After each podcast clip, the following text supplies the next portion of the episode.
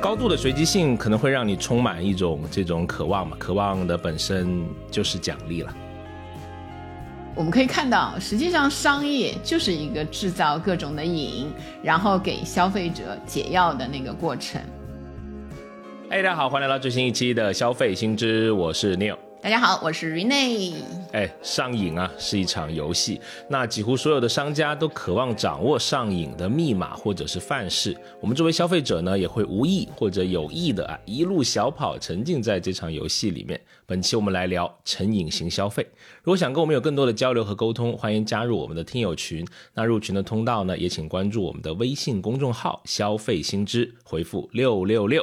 好，还是老惯例啊，我们先聊数据，先讲一个彩票的数据。根据财政部的消息，去年也就是二零二三年，我们国家全国共销售彩票呢是达到了五千七百九十六点九六亿元，同比呢是有增长一千五百五十点四四亿元，增长的比例呢是达到了百分之三十六点五。那一到十二月的累计与上年的同期相比呢，全国所有省份的彩票销量呢是均有所增长的，其中广东、江苏、浙江、山东是增长份额比较多的省份。是的，我们再讲一个关于饮食方面的一个成瘾型的消费，就是咖啡的这个消费啊。中国的咖啡店的数量呢，已经超过了美国，成了全球的第一。有一个研究机构叫 Allegra Group，它旗下有一个叫 World Coffee Portal，它发布的报告显示啊，中国现在是全球拥有品牌咖啡店最多的国家，超过美国。然后整个东亚还都挺为咖啡着迷的，大概有十二万家咖啡店。中国目前呢有近五万家，就占了四成以上。是，哎，据我所知，像日本啊、韩国啊，其实咖啡店的占有率其实也蛮高的。就像你说的，整个东亚对这个咖啡的需求还是蛮大的。是啊，那作为这个热身体啊，有一个这个小提问啊，老师啊，最近有没有什么这个上瘾的消费的小故事分享一下？就是很多消费，因为成了习惯，你去连续消费，你就会觉得它好像上瘾了，对吧？女生比较多的，比如说美睫，就是接睫毛、美甲，还有买面膜，什么什么都有的，对吧？是。但我本人就不一样，我本人有一个关于食物方面的，是就是我很喜欢香菜嘛，就是香菜爱好者，对吧？在在两个里面我占，啊，就是然后 默默的擦了一下眼泪那种。好，好，香菜有什么好的？我的那个香菜方面的消费啊，就是数量上面有非常大的增加，就不知道可能春天到了吧，万物复苏对最近在上面花了不少钱，就比如说买那个百香出了一个那个香菜的方便面啊，连面本身都是绿油油的，然后它连那个包装袋其实都是绿油油的，然后再撒上那个就是香菜的那个调料，整整个绿不见底的那种感觉，然后还有那个。披萨就那个必胜客那个也是的，全上面全是那个撒的香菜的，好吃吗？非常的好吃，然后准备在 上周吃过之后，下周准备再去吃一次。然后还有一个计划里的，听说那个会员什么的有那种香菜的果汁啊，现在真的是有点 有点过分了啊！他他也准备要出了，但他出的比较比较那个斟酌一点，因为出了一个一百二十五毫升，我看到那个量啊就没有那么夸张，因为一般那个小果汁都什么两百毫升什么的，可能也是怕吓到大家，就一百二十五毫升，先来试试水的感觉。就吃了好多这个之后，发现哎。真的挺好吃的那个，嗯，然后呃，我我有一个做股票的朋友，就最近本来很喜欢香菜的，嗯，最近说不吃啊，现在最近在做股票，不能老老是碰这种颜色的东西，太迷信了，对。然后我还有一个最近的一个小观察，就不是我自己的，然后是就事情要从那个春节说起啊。我有一个大概有十年没见过的老同事，然后这个春节我们就见面了。就见面的时候闹了一个笑话，因为约在一个那个餐厅嘛，有好几个人以前的同事，然后他是第一个到，我是第二个到，然后他就在群组里面说我到了，然后我说哎，那我来找你。然后我就进去四周看了一下。呃，就先这个定位了一下，就独坐的那个女生嘛，然后哎，发现有一个人跟朋友圈里的她的那个照片长得非常像，然后我就热情的挥手，然后走过去，发现就是那个我朝她挥手的，我认为长得很像的女生无动于衷，然后隔壁桌有一个女生长得跟朋友圈的照片一点都不像，朝我热情的挥手啊，然后这才发现。这个跟我这个这这十年来看到的那个照片里的人啊不太一样，因为我我脑子里要么就是他十年以前的样子，但是。大家都有一些改变了。后来我们就问嘛，就聊起来，他其实也是那个很 就是比较外外放的那个人，他也说，哎，就是我真的这个笑照片啊，我都是精修过的，你们看到，其实他本身长得也很漂亮，就是，但是他的那个精修呢是有个方向，就他本来长得像，比如说像周冬雨的那个型，嗯，但是他精修的时候呢是往那个刘亦菲的那个方向修的，而且他很高级的修图。就是他这么多年一直是朝一个方向修，就你每一张图看着都都是一个风格，对。然后我们就就继续那个请请教他了，这个技术上的问题。他说真的，这个东西会上瘾，修图会上瘾，因为他这么多年，他说平均每年几乎每个月都会试一下各种那个修图工具，要么就买那个付费的，要么就是免费的那个工具上面的一些付费的功能。就当然比较那个副作用，就是可能我们这种十年没见的，就容易不太容易认得他这个事情。所以，这个就让我也想起来，就是女生。确实啊，有有时候，呃，当然也不是女生，有有一些男生也修很大，他也愿意在这上面花钱，可能也是因为这个增加了付费的数量之后呢，带来的乐趣也会更多。然后他就讲完他的这么多年这个对修图上瘾的那个嗯小的那个体会之后呢，他还给我们说了一下，因为他最近在那个陆家嘴上班嘛，他说就是比较近的这两年都有碰到的朋友，就还给他送了一个绰号，因为他太爱修图了，就叫他陆家嘴修女，就是他特别爱修图的女生。这时候应该有一个背景 Y N C A 噔噔噔噔，对不对？有没有共鸣？哎呀，沉默了，沉默了，连我都沉默了，怎么办？哎呀，牛老师，经典，好，我只能假装哦，听过，听过，听过，太老了，牛老师要更新一下电影，也没看过别的跟修女有关的了啊。啊，我我我的我的就是这两个小的观察，精彩。然后牛老师就不知道你那个最近有什么这个上瘾的小观察？哎，这这一道我有一点想 抢答。就牛老师，我的观察，我有一个对牛老师观察，就是他有个品牌上瘾，就是始祖鸟上瘾。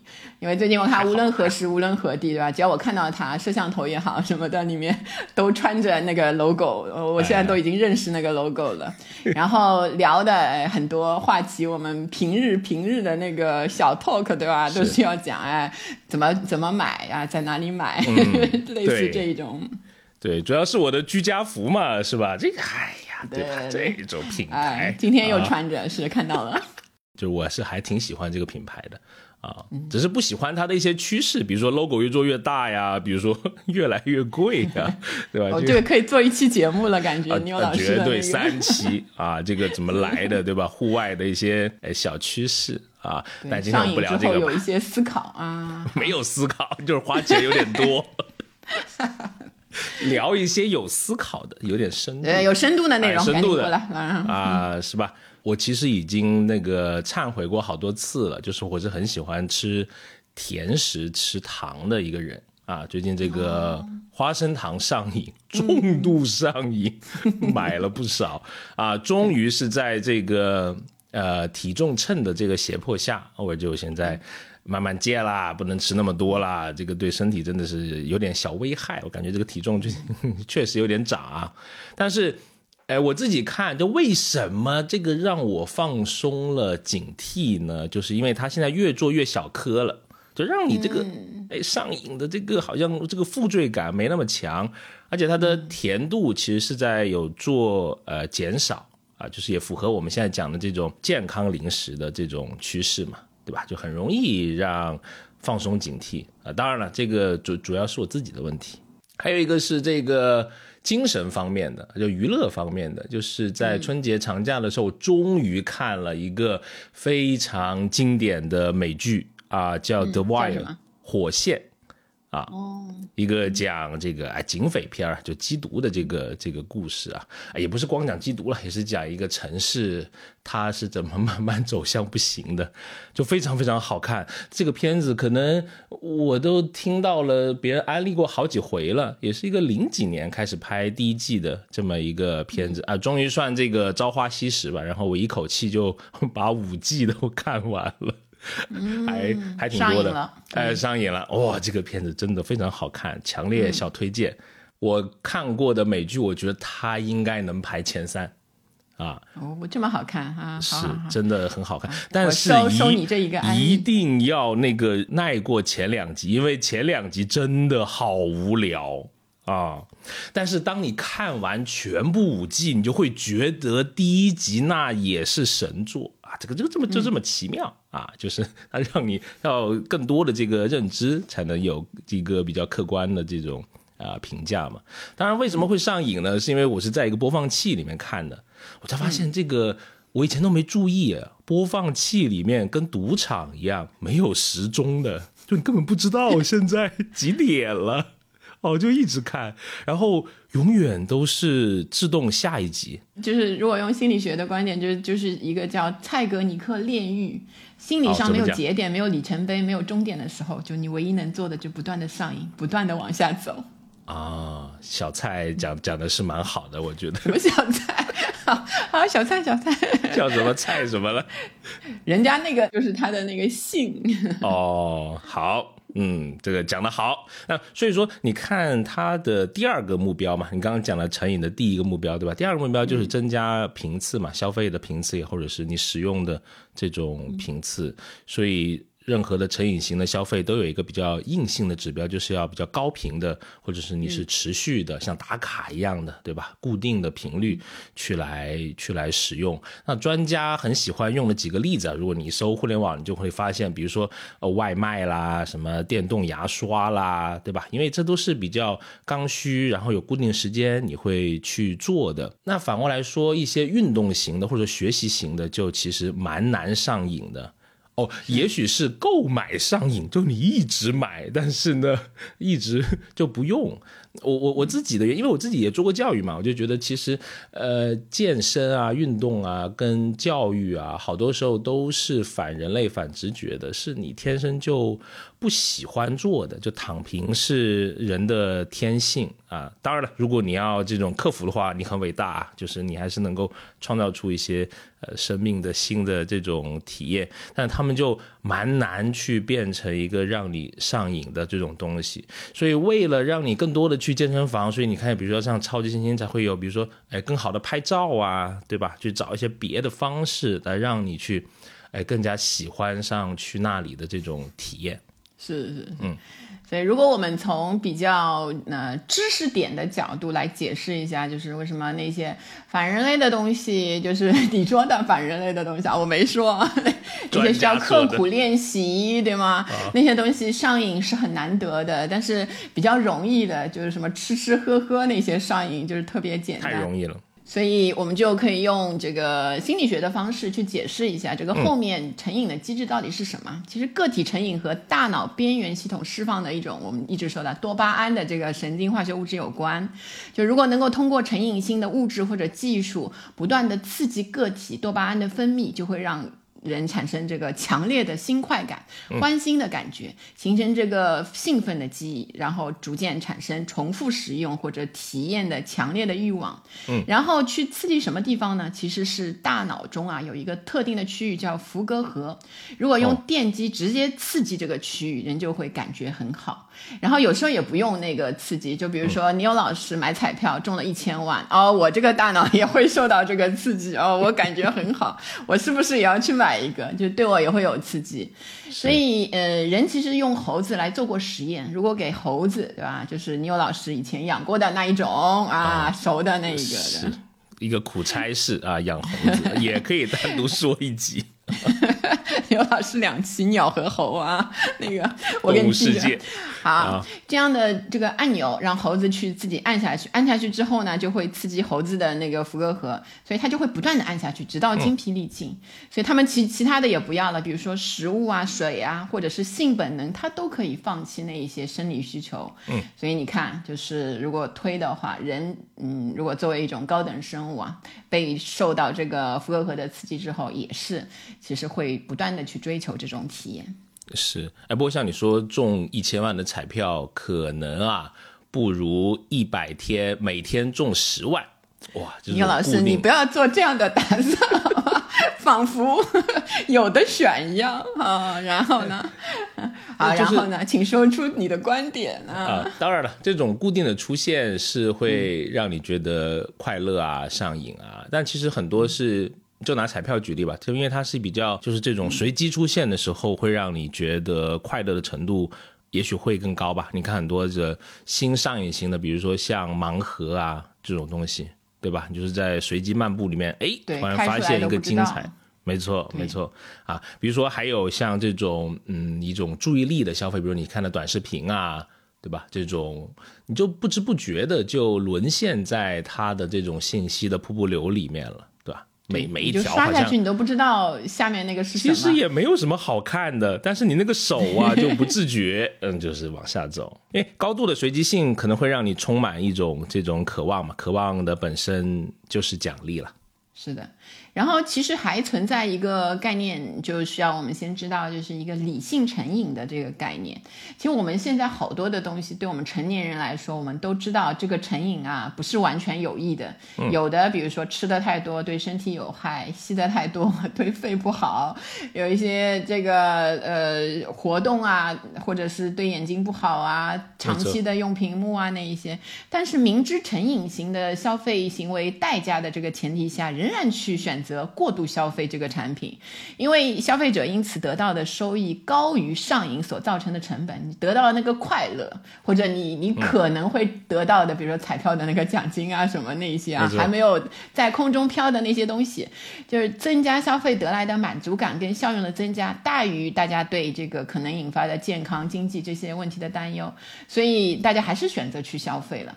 所以这个理性成瘾，就是你知道的这个情况下面，你还是去过度。消费，当然还存在一个非理性成瘾，这个就现在比较多的发生在未成年人身上。嗯，所以我们要控制嘛，就比如说抓娃娃成瘾、集卡成瘾、吃辣条成瘾，小朋友吃那个肯德基、麦当劳，爸妈也要管一管。就当还有打游戏，那个连国家都监管了。所以对非理性成瘾，我们是要特别注意的这一些消费。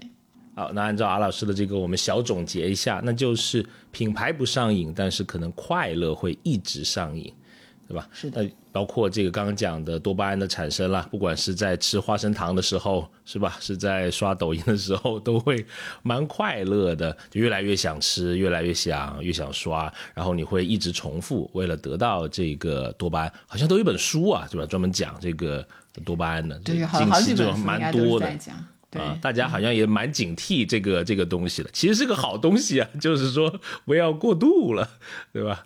啊，呃，还有一个就是呃，我们讲就是生理的饱足感和心理的饱足感，还是中间还是有一定的这个认知的差距的，对吧？比如说我们在吃饭吃的很饱了，但是你永远好像有一个胃是留给甜品或者饮料的。是吧？甜食是的，就是你吃什么主食啊，那些菜吃的太饱的时候，你想不能再吃了，你吃必须要吃一点什么那个呃雪花冰啊，或者是什么那个那个冰激凌啊，把它填一填，对吧？那些那个就是你的另外一个胃，对。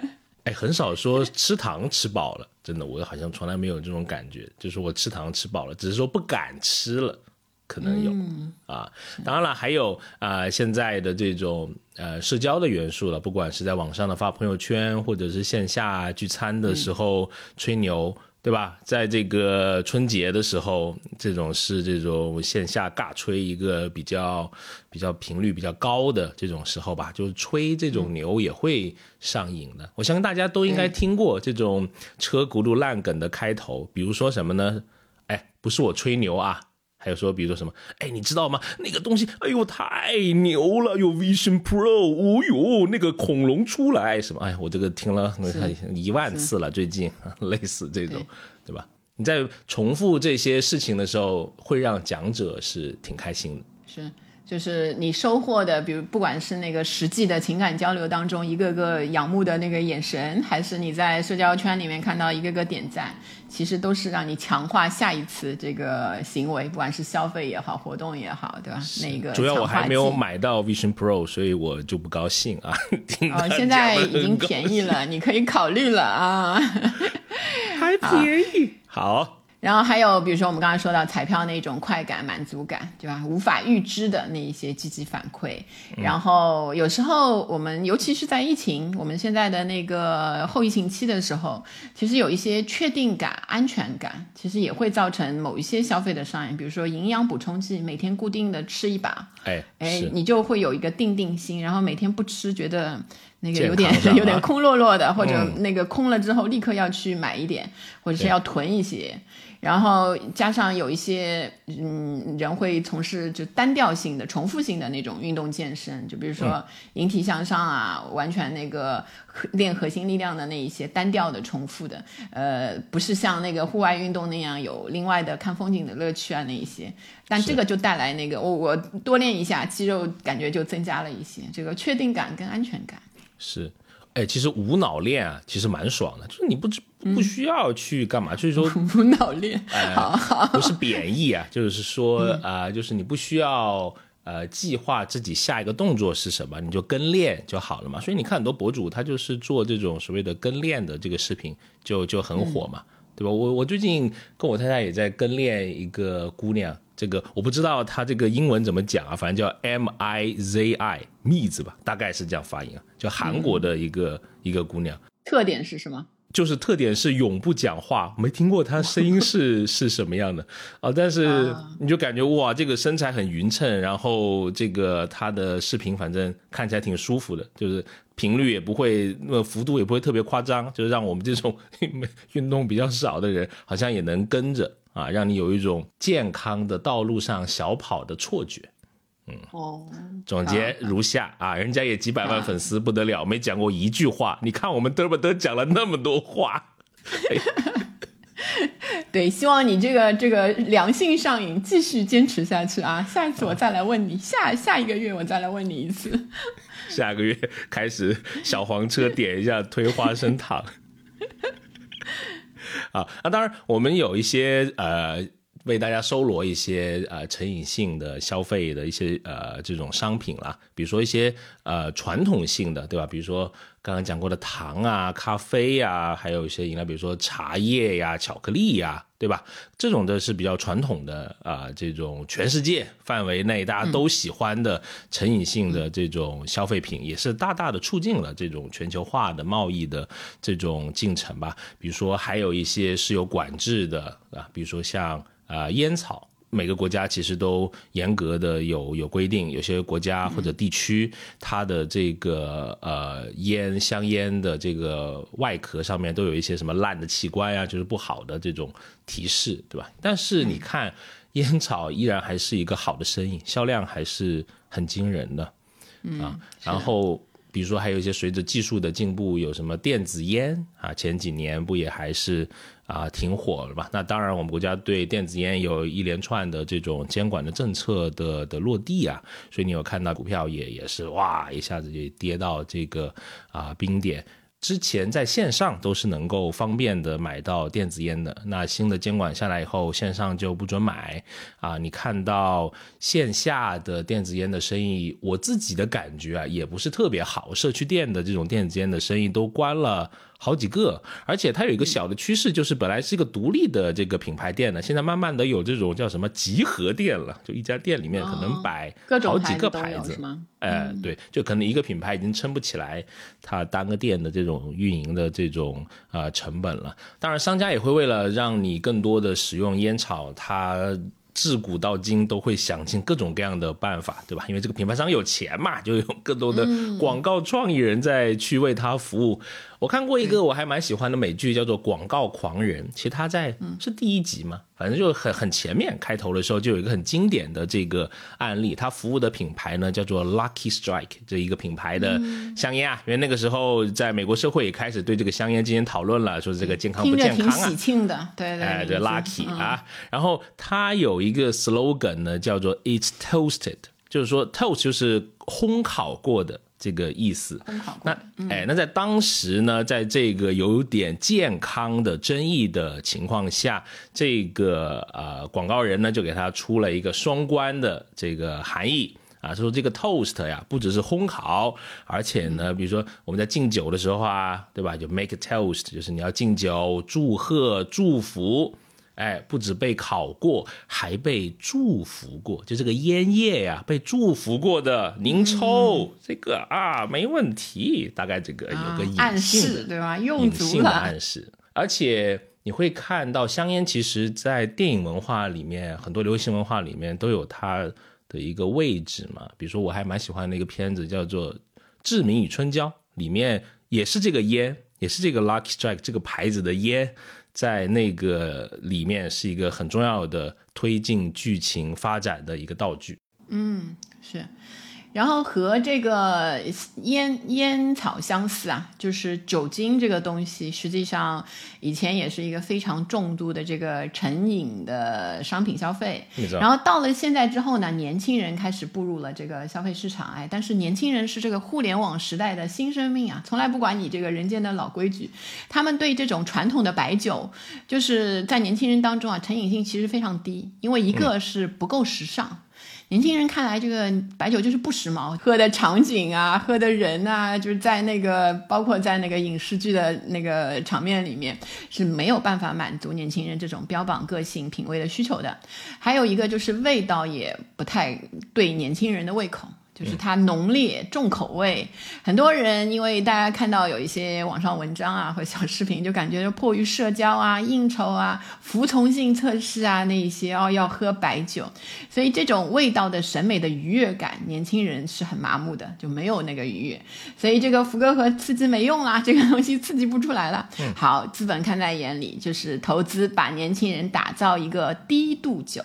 就低度酒作为一个切入口，它是一个时尚的，然后味道又是啊奶奶油油，对吧？那个很入口，很清爽，对吧？那个甜甜的那种，甚至还什么你都可以加进去嘛。时尚的什么水果啊那些你都可以往里面加。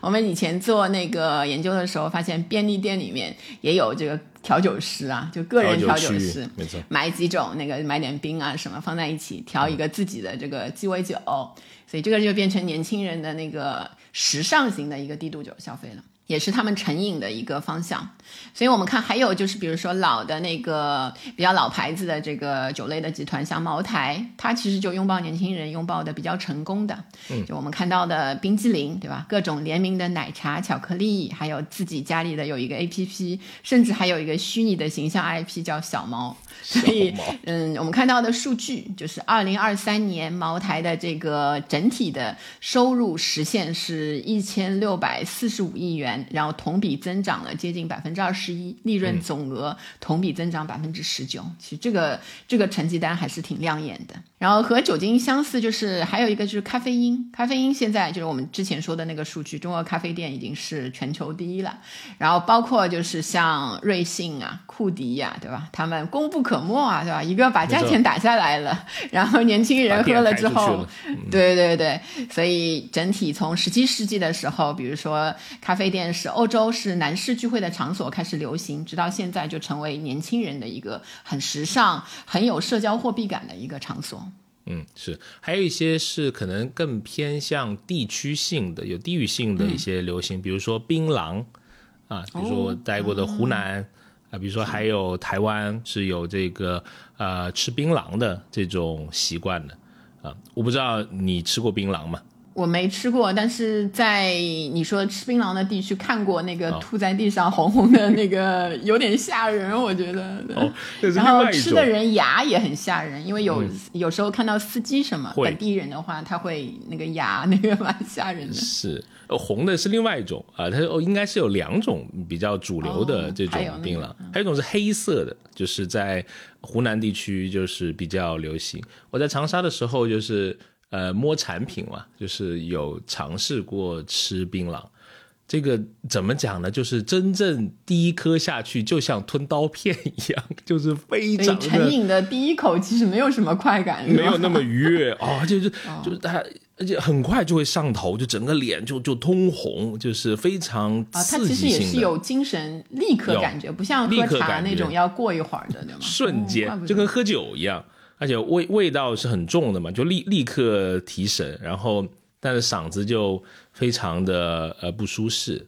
不过在长沙，槟榔已经成为跟香烟一样，就在你的社交场合，人家会发槟榔的，就是它是一种有一点社交型的这种食品吧。而且在湖南地区，我听过的，比如说他们呃有这种坊间的传说，叫做槟榔加烟，法力无边嘛，就它变成一个香烟伴随型的呃要要食用的这么一个食物。所以你在湖南的很多的便利店都可以看到有这个槟榔，不只是便利店啊，你看一下，比如说早些年的什么《快乐大本营》啊，类似这种湖南卫视的综艺，都是有这个槟榔这个品牌的赞助商的，甚至还上过这个地方台的春晚啊，就是作为总赞助商。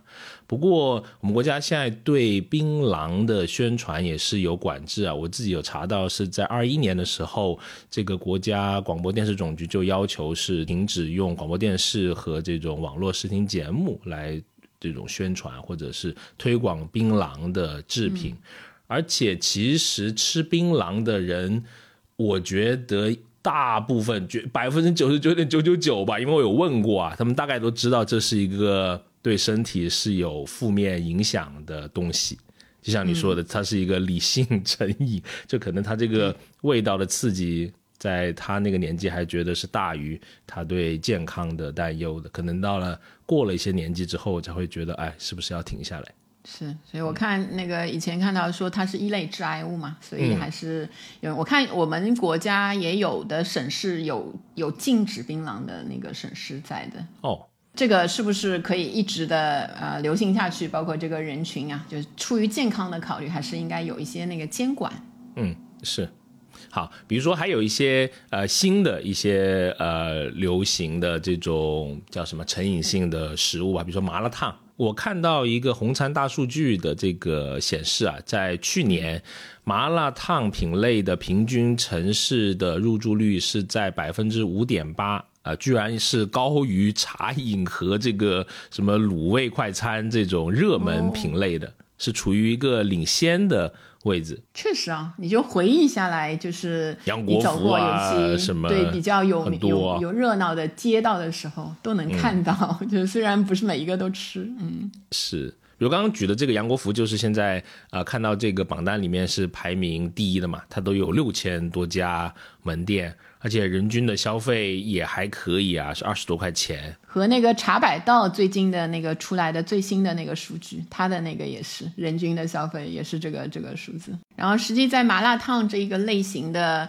成瘾性消费当中啊，消费者的那个需求其实也是有那个升级的。比如说一开始的时候，你会发现那个呃，当然就是味道了，味道赞嘛。然后后来你看这种消费评价的话，什么服务热情啊，菜品健康，食材新鲜这些。都会出现的频次非常高了，所以大家关注度已经逐步从价格转移到食材和体验这些层面，就一样是成瘾性消费，也是不断的有要求在倒逼这一个产品的销售者去改进它的这个生产工艺和服务的。没错，好，然后我们当然还有比较多的，就是小东西、小零食的那些消费，就包括碳酸汽呃汽水啊，那些巧克力啊、牛肉干啊，其实这些都会上瘾啊。这些就包括你的花生糖，也是其中的一个类别。嗯，我看到那个巧克力有个数据啊，二零年的时候，中国巧克力和制品的产量就超过了五十万吨。然后我们其实之前专门的做过一期这个讲巧克力的节目，如果大家有兴趣可以去听一下，就是第八十七期，吃一口微苦巧克力，放胆期待人生的甜，就专门讲了这个巧克力啊成瘾啊，还有一些其他背后的一些消费现象。嗯，没错。啊，那成瘾性的消费，如果我们再把它的一些要点把它播出来，好好看一下。那首先第一个就是大部分的成瘾性的消费都会让你比较心甘情愿的去做第一次的这个尝试，它会呃适当的会把这个门槛是呃降低一点的。对吧？比如说会有各种各样的营销，现在是短视频啊，什么零元试用啊，试吃啊。去抓个娃娃，都会现在都会在机器上面写什么，比如说抓十次、抓二十次，一定会中一个，对吧？给你做对，给你先吃一粒定心丸，对吧？放心，大胆的抓下去，哎，就这样。然后之后就多试几次就上钩了嘛，对吧？所以有一句话说的好，就只有零次跟无数次，就是这个这个 的写照。然后当你成瘾了之后啊，就是其实有一个现象是大家值得关注的。成瘾之后的消费者对价格弹性的接受度就高了，他接受的那个 range 那个范围啊就大了。就瘾越大的消费者对产品的价格就会具有高度的不敏感性。你你比如说，我们有一个例子，就是之前有一个研究做的啊，就关于这个碳酸饮料的。碳酸饮料如果原来是卖十块钱的话，价格上升百分之十。上升到十一块的话，它只会造成百分之零点二的销量减少，所以它涨价其实不影响它的这个销量，不像其他的东西，如果涨百分之十，哦，我觉得是非常大的。当它的价格下降百分之十的话，也只会造成百分之零点三的销量的增加，所以它没必要降价，因为降价其实也没有太刺激这一个消费，所以是高度不敏感的。然后成瘾性消费还有一个影响的因素就是，嗯，你手头上啊，尤其是一些食品类的东西，就囤积产品的多少，其实会影响这个价格敏感度跟购买的数量。很爱吃可乐的人，手头如果已经囤了八箱，对吧？放在家里，你也不会再想买了，就是觉得吃完了再买。然后这个那个制造商就会想出一些办法，我这个可乐。啊，生产保质期一个月，一个月就吃完。我说我是我是一个比方啊，比方，就比如说简短一点，对吧？你要在那段时间吃完，或者你比较便宜的囤的可以啊。你这个确实那个只剩下了三分之一的那个有效的那个时间，是。所以你看，就是整个呃，我们可以看到，实际上商业就是一个制造各种的瘾，然后给消费者解药的那个过程。然后我们现在还有一个经济的类型是非常热门的，就是注意力经济，抢夺大家的注意力，看你把注意力花在哪儿。所以像这个注意力消费，也是属于我们这几年热门的一个成瘾的业态。哎，没错，比如说刚刚讲过的，像呃抖快红，对吧？抖音、快手、小红书这种 视频类的、社交类的这个平台，比如说还有一些购物的平台，以拼多多这个为首，对吧？就会让你在里面每天都给你几分钱，哇，让你觉得每天都有优惠，天天有打折，每天可以玩游戏，折扣上瘾，折扣上瘾，真的，因为足够。它的这种内容足够多，或者优惠足够多的话，你就会不断的一个一个的看视频，一个个的点开，可能有这个商单的这种帖子，对吧？呃，这种因为现在的这种 app 对你的注意力的分析的颗粒度是，哎，我都居然讲了颗粒度，就是颗粒度，哎呀，年会看了对吧？那个，哎呀，对不起啊，就是他对你的这个分析是足够的细致。啊，总能在哎呀非常这个啊舒服的情况下，哎，冷不丁儿的给你推一个广告。对，颗粒度对上了啊，对上了。广告那个两个字啊，又写的巨小，还是透明的虚那个那种，也不实心，反正就是线啊，让告诉你这个是偷偷告诉你它是广告。呃，比如说这种刚刚讲的，总结一下有什么呢？这种成瘾性的技术。无限的刷新，或者是这种瀑布流的呃内容的形态，对吧？点赞的按钮，让你不管是发视频的这个和观看视频的，让你的这个互动啊，都有一种呃正反馈的这种呃机制。还有刚才这个阿老师讲过的小菜啊，忘了叫什么名字啊 s 对啊，那个小老菜老菜，你这个小就说人家是小菜，是不是有点呢？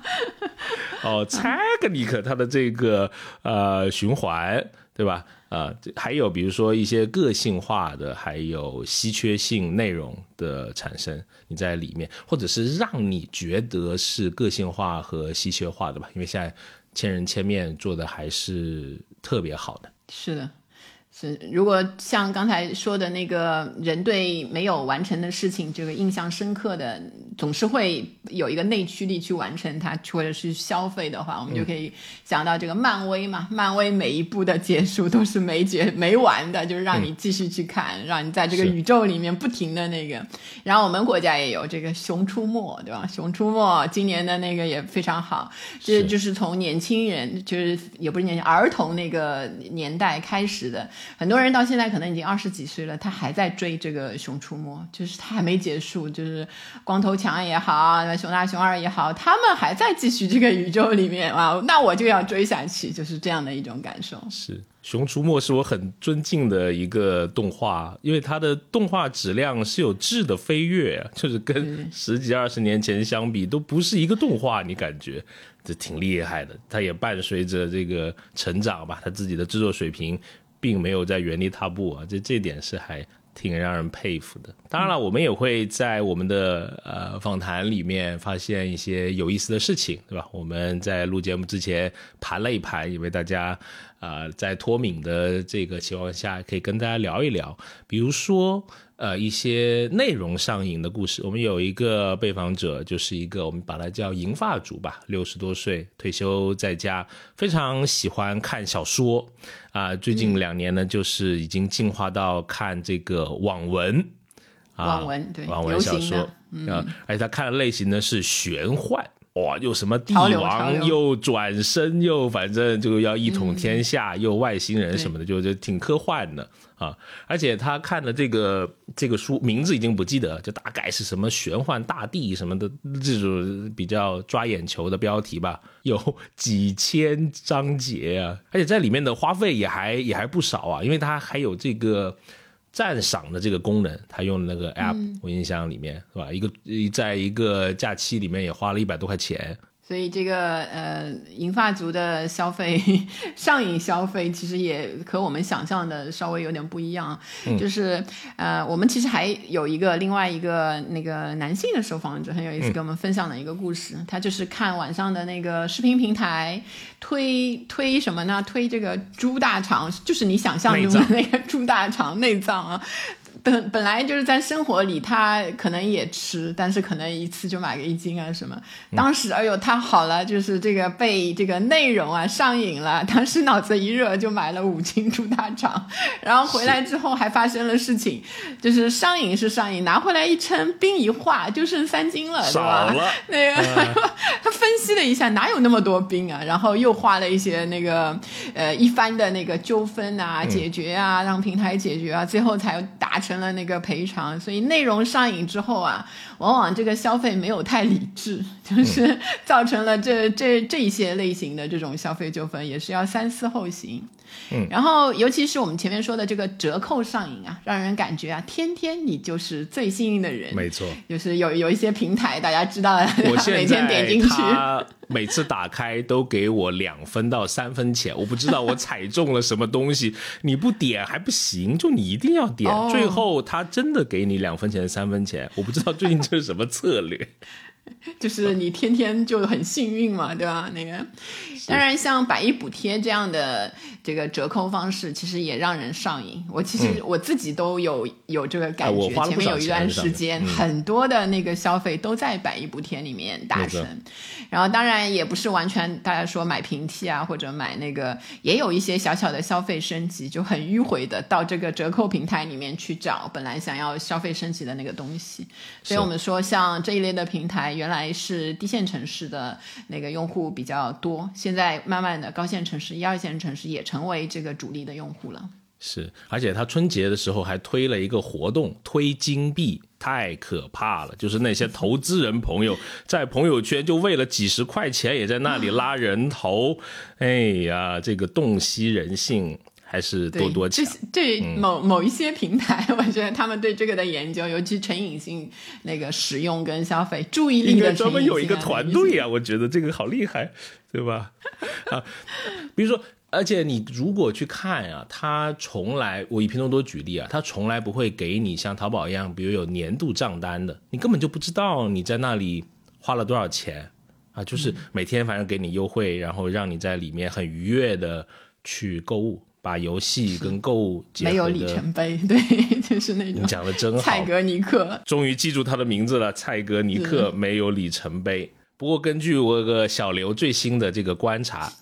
嗯。多多有时候不是最便宜的了，有时候京东居然最便宜，有时候便宜个两分钱、三分钱呐、就不知道为什么，这个可能最近这个单位有点微弱啊，微小啊，他可能看出了我的卑微，反正。啊，也许有一个这个专项的这么一个运营的策略吧，反正就得比你便宜一点点。对。好，然后我们自己的团队呢，在二四年年初的时候做过一个研究的收集啊，就说有百分之三十三的消费者在去年二零二三年这个小额消费的增长是非常显著的，然后超过一半的人是因为低价无脑入。一时冲动购买过一些他们说是无用的小东西哈，这 便宜，特别是在直播、短视频或者一些折扣平台上，所以注意力经济对人的消费其实是有非常大的影响的。没错，左右了你这个钱的去向。当然还有就是这几年挺流行的啊，就粉丝经济嘛，嗯。就看那个 Taylor Swift，他的巡演的经济影响非常哦大，那个。然后对对对，对美国经济的提振作用大概有五十七亿，然后每场时代秀的粉丝总花费是九千三百万美元。然后之前那个电影，它不是电，就是其实就是一个演唱会的电影，在上海放的时候嘛，大家也都是非常的，就是你知道，大家都是要买一些东，就除了买票之外，就比如说它有那个友谊手环啊嗯什么的，就是那些周边的东西。哎，你不知道啊？那你不是粉，那我们都知道。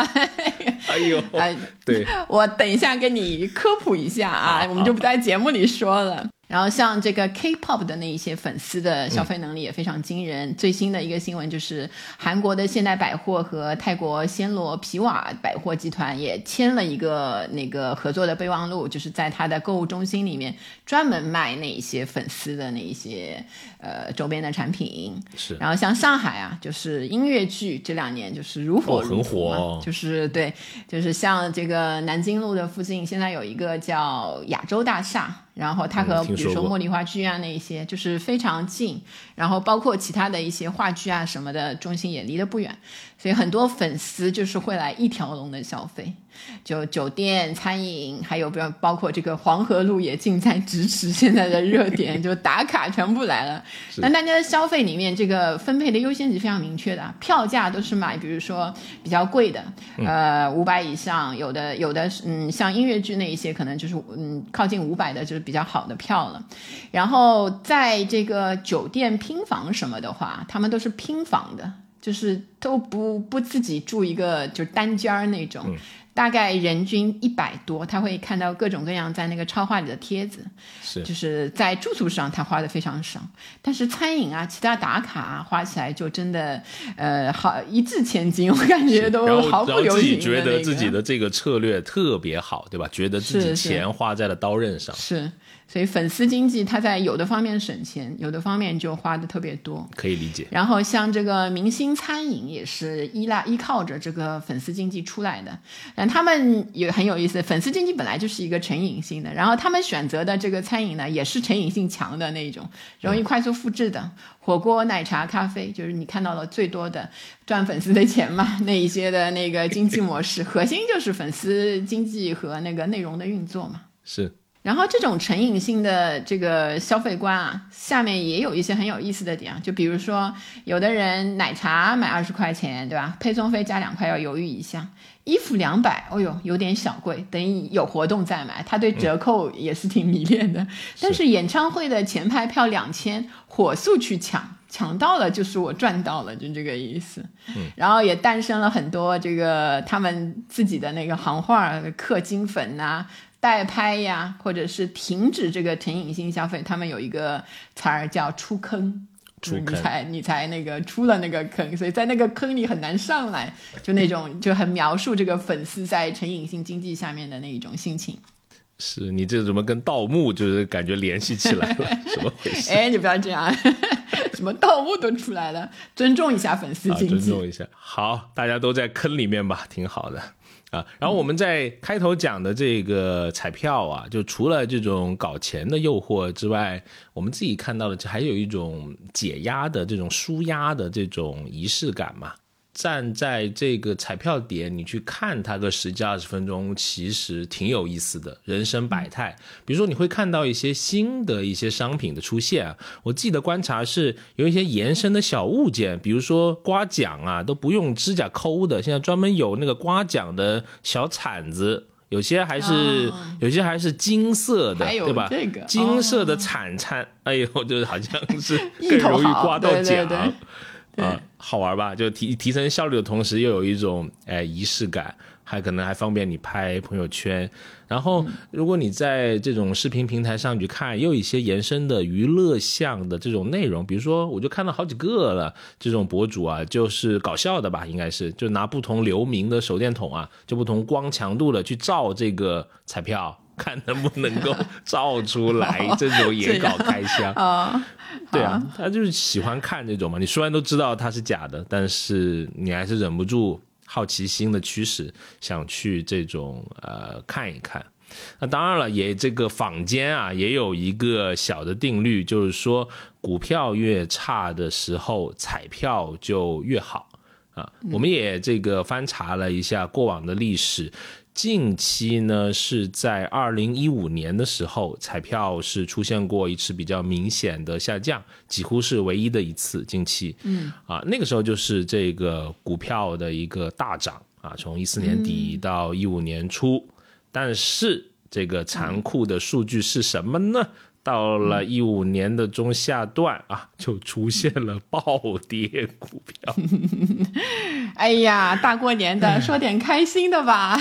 年已经出了，出了，出了。但是，但是我们录节目的当下，我我是听说股票又是一波涨啊，不知道有没有这个彩票互相有这个影响。反正穿越牛熊不卖就是不亏，嗯。不过我听说这个彩票是，嗯，彩票整体的这个行业去年是蛮好的，因为水涨船高啊。就是听说春节的时候走亲戚，听说亲戚的小孩，而且亲戚小孩是那个普通的本科毕业，就呃，但还是本科毕业的那个那个毕业生啊，然后去面试那个彩票点的销售，哦，没有面上，被刷下来了啊，这么激烈。是竞争很激烈，是应该去拍一些段子，对吧？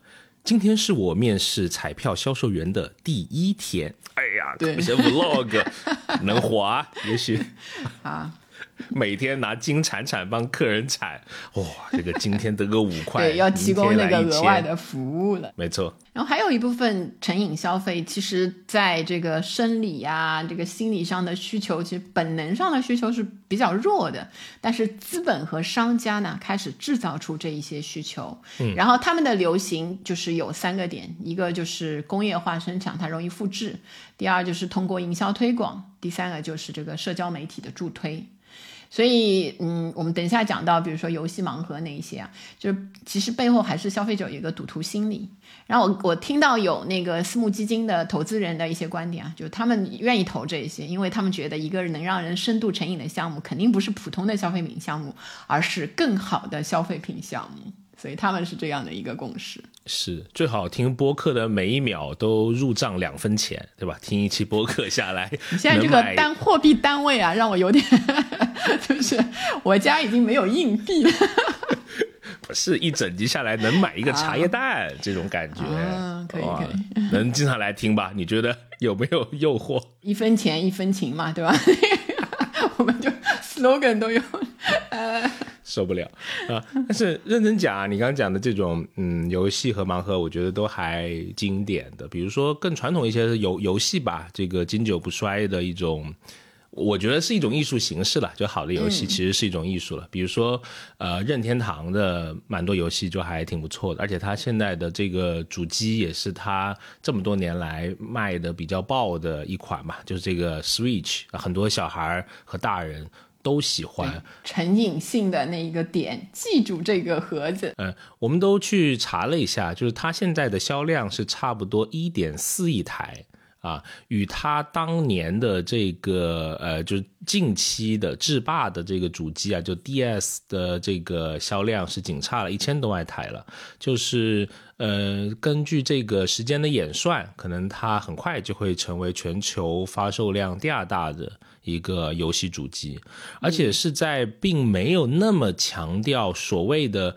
嗯，比如说普通的游戏玩家可能会强调这种声光这种体验呀、画面呀这种。其实 Switch 很多游戏并不是强调这些，它更多的是一种娱乐向，就真正的娱乐向的。这种体验，你在里面真的还挺上瘾的。就是你的目的，比如说以塞尔达为例啊，就你的目的不一定是要把这个最终的这个 BOSS 给它打掉，更多是在这个无限的这个场景里面去体验一种人生的，我不知道人生的野望，人生的新刺激啊，还还挺有意思，就是发现一些有趣的东西吧。就是你在里面真的还挺解压的，比如说之前的什么动森也好啊，对吧？它它脱离了传统那种要大的视觉、大的这种刺激，反而是这种，哎，细水长流的啊，这种 还挺上瘾的。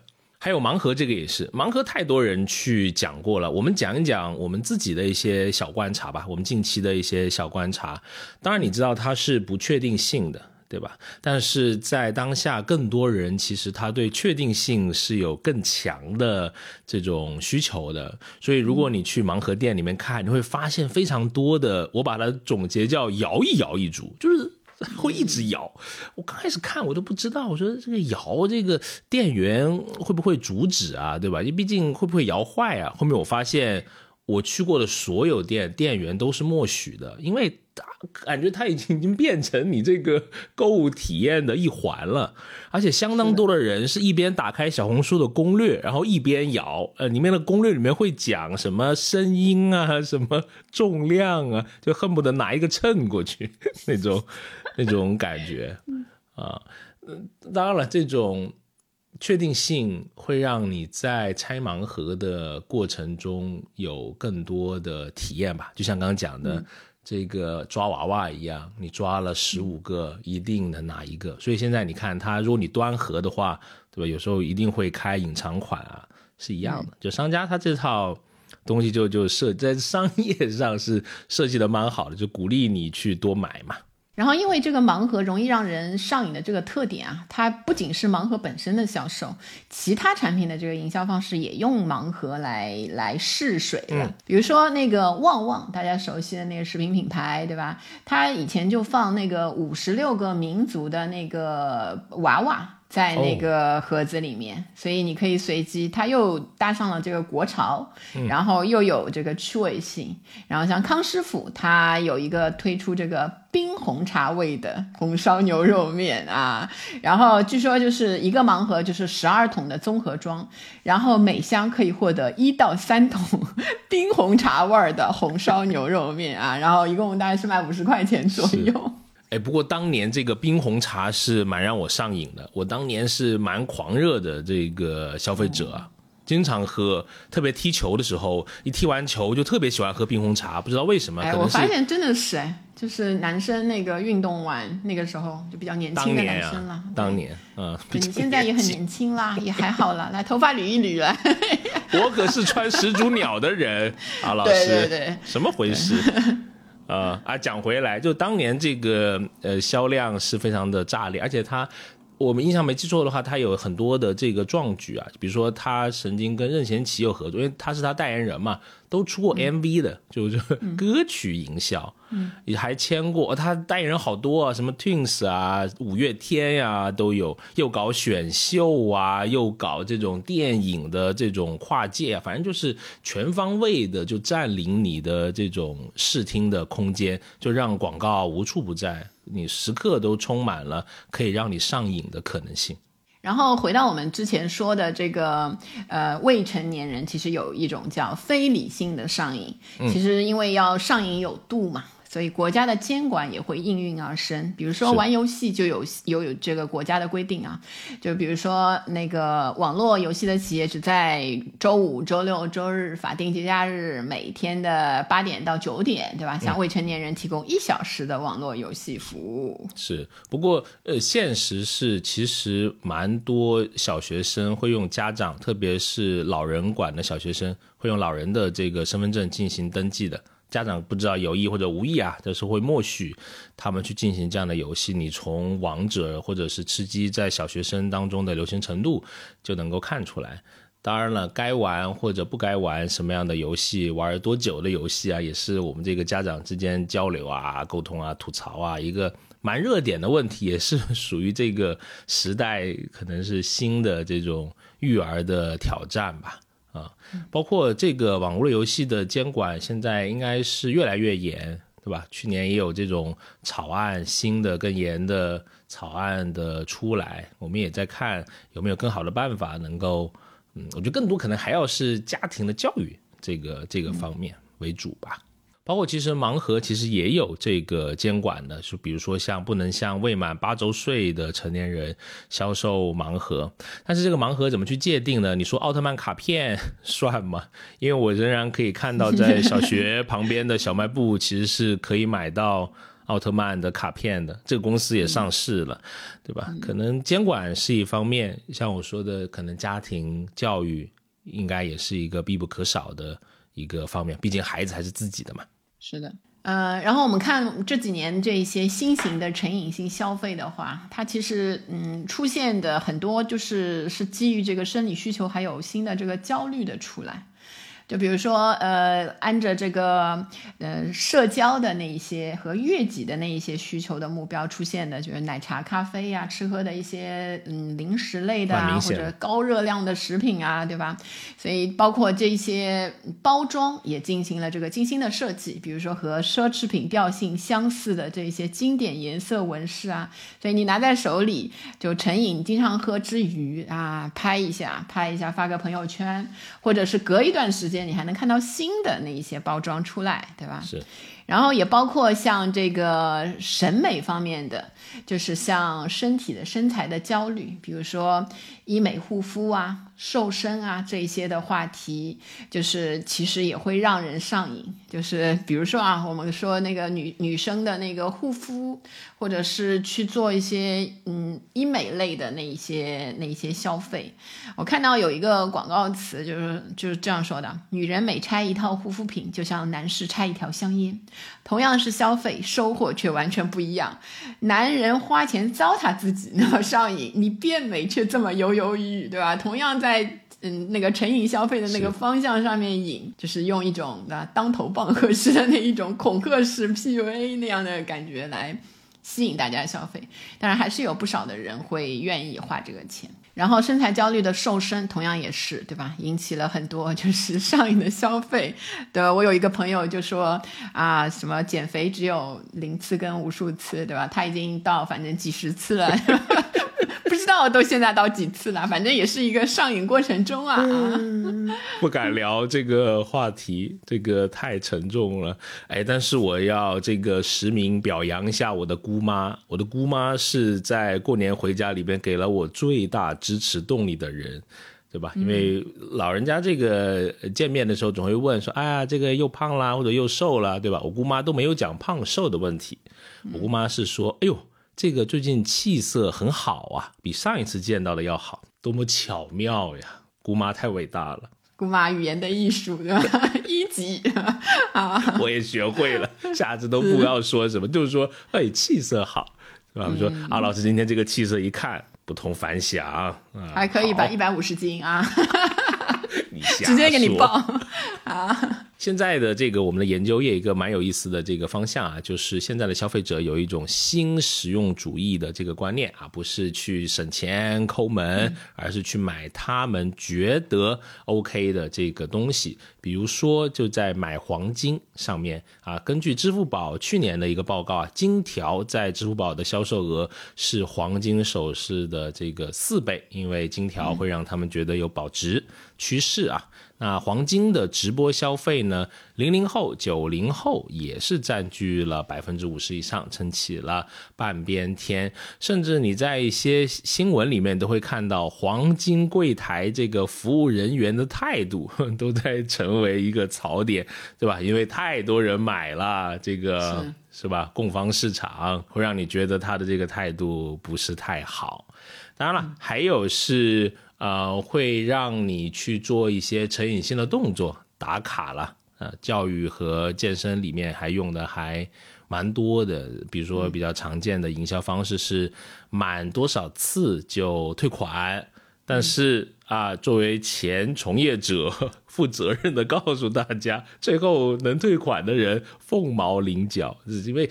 像我说，这个真的蛮反人类的啊！这个对，就是没有刺激到那个多巴胺的那个产生，对吧？让你觉得后面觉得哎呦懒一懒更开心，就是这样。然后最近我看到的，就包括我身边的一些朋友啊，什么就是有一些这个兴趣驱动的成瘾性消费还挺多的，所以就我们之前也做过一个，比如说针对这个年轻世代的半躺微平族，就是他反反内卷，他不想卷，然后他要花更多的时间来悦己。所以就把时间花在那些让自己开心的事情上面。然后我们看到有一个这个最近的调查，其实考察了一九年到二三年期间的消费者观点态度的变化，说，呃，现在这个他做的是二三年九月到十二月的时候，受访者对学习、工作技能的兴趣开始变小了，专注于个人追求了。所以有很多的人就表示自己会觉得自己花太多时间在这个智能的手机上，和二。零一九年相比呢，更多的人会把去健身房啊、做瑜伽呀、旅行呀、志愿服务啊、露营啊、钓鱼啊，或者是烹饪啊，列为他们最喜爱的活动。然后游戏啊、学习啊，或者工作技能的这个提升啊，这些东西在成瘾性上就是明显的降低了不少。兴趣驱动的消费总是蛮长久的，我觉得，嗯，就还。或者说不能说长久吧，因为兴趣在换，呃，可以负责任的说是驱动的消费的消费单价都还挺可观的，呃，比如说近期的也经常被敖老师吐槽的，但我觉得特别好的运动，我没有吐槽，我又吐槽什么了？哎呀，我知道吐槽是你的人设。啊 啊，就是什么呢？就是观鸟，观鸟真的这个很好，很好，非常好啊！谢谢你啊。然后就像全世界安利观鸟，我觉得它是非常满足我对于在随机漫步中发现新奇的一种需求，而且又能够锻炼身体，对吧？因为你必须要走嘛，才有意思嘛。又满足了收藏癖，对吧？有收藏的这种爱好，就是非常好的亲子的活动，而且还经常这个推着自己要去周边游，因为小区的鸟看了那么几次也差不多了，你得不断的去，呃，发现这种新的鸟，而且一般呃观鸟都会有线下的一些社群啊，那些这种群友啊都还挺不错的，反正能来观鸟了，我感觉都哎，大家的这个三观都还。蛮合得来的，而且在朋友之间也可以这个时不时的小显摆嘛，对吧？社交货币嘛，就你自己说的。有时候就会拍一个鸟来 问我，不断的得到刺激啊，是的。哎，小刘啊，这个是什么鸟啊？对吧？跟他科普一下，对吧？比如说，有些人经常在小区里面啊，我我举个例子啊，比如说啊，呃，有些人说这是鸽子。其实人家不是鸽子，大部分在小区里面看到的华东地区啊，都叫做朱颈斑鸠啊。那个脖子上面有点哎小圆点，朱颈斑鸠啊。比如说还有人呢，就是说哎这个鸟喜鹊啊，但是其实在小区里面好多看见的喜鹊呢，不是喜鹊，它叫雀渠啊。为什么是雀渠呢？因为雀渠的体型较小，喜鹊是一种体型好大的鸟。你看厉不厉害？太有知识了，对，牛老师一定是穿着始祖鸟去观鸟的吧？对，必须要这样吧，对吧？那个，你说你还不吐槽？你看，哎，就是你看，以后等你年纪再大一点，我们就只能叫你鸟叔了，就是鸟叔。哎，好，这个这个是一个比较慢的吧，是还有一些快的，比如说男性里面，我不止男性，女性里面也挺流行，比如说玩自行车呀，对吧？这近期也是挺可观的吧？这这个消费好多的几千几万甚至十几万的车，在朋友圈里面都有看到过。我还有真正去玩。赛车的朋友，就真正有考了那个赛车的执照的，挺厉害的。就一步一步从他朋友圈里面看啊，就是先玩这种卡丁车，然后一步一步升级去开这个更好的车。是的。嗯，对速度的这种渴望也还蛮上瘾的吧？然后我看这个女生里面，比如说这种手作呀、烘焙呀，都是一个是一开始会成瘾，就是成瘾是因为能做出好看的东西、好美味的那个食物嘛。甚至有一些就是从那个成瘾性的消费，像那个搞钱型的、能够赚钱的那个副业转化的。是。就比如说做那个毛毡，就是戳戳戳哦戳出那个猫。小小嗯东西，对对对，那样的，甚至可以在网上，他说可以在我我我们这是一个受访者告诉我们的，一开始是成瘾性的那个玩儿，然后后来越玩越上瘾，发现也可以就是你做的多了之后可以卖，在闲鱼上作为这个工艺品卖出去，是。从那个几十到几百都能卖。然后还有就是我刚才说的，像瑜伽呀，还有那种呃叫什么健身，一开始那个牛老师说的这个超级猩猩上照片的那一种，对吧？就是教练都是肌肉型的，让你有一个很好的这个盼头，对吧？视觉上也很美好，就是给你一个目标，我以后可能可以练得像他一样。就男教练、女教练都是非常精干的那一个，然后每次给你拍照片啊那一些。其实我发现这几年这个大环境刺激下面，这个成瘾性的运动还挺多的。就比如说像马拉松啊，对吧？